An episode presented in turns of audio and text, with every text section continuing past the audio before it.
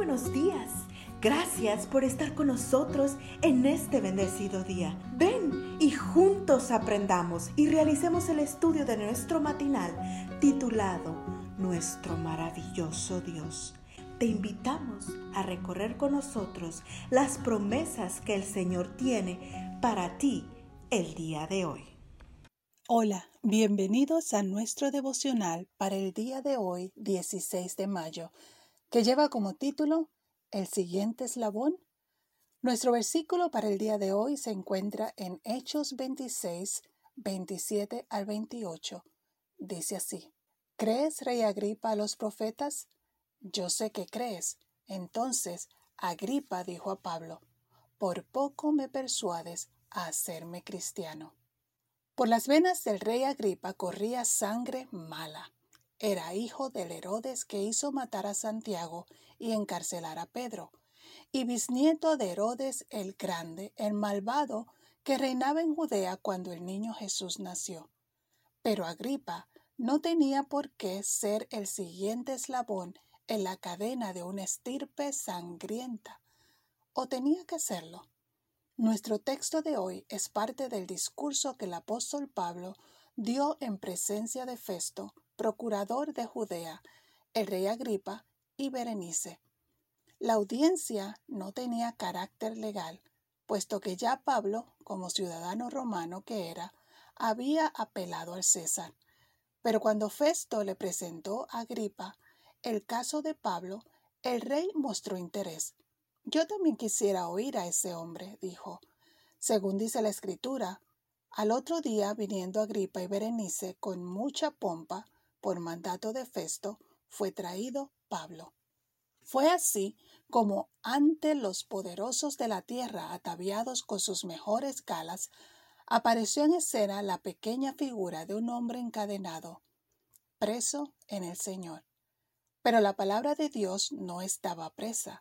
Ese día, el anciano apóstol habló en forma poderosa, habló de sus raíces fariseas y de cómo por ignorancia había perseguido a los fieles seguidores de Jesús de Nazaret.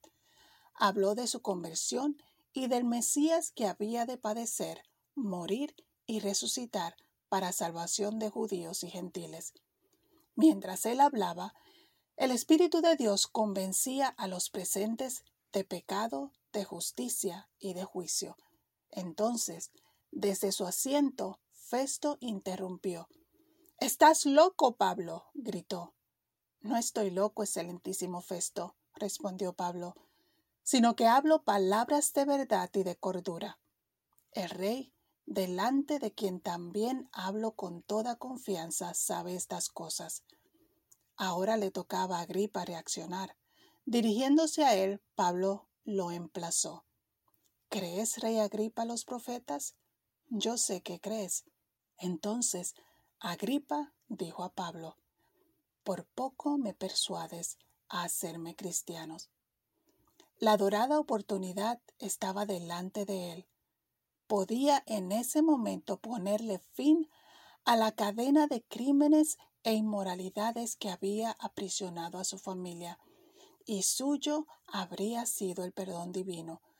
Pero Agripa Poniendo a un lado la misericordia ofrecida, rehusó aceptar la cruz de un redentor crucificado. Cuán triste su decisión. Pudo romper la cadena, pero prefirió ser el siguiente eslabón. Hoy una nueva página se abre ante nosotros. ¿Qué escribiremos en ella? ¿Romperemos la cadena de fracasos o seremos el siguiente eslabón?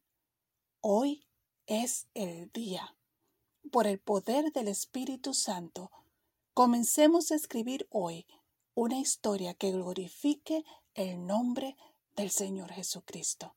Padre Celestial, con el poder de tu Santo Espíritu, comenzando hoy, resuelvo romper la cadena de pecado que me quiere aprisionar.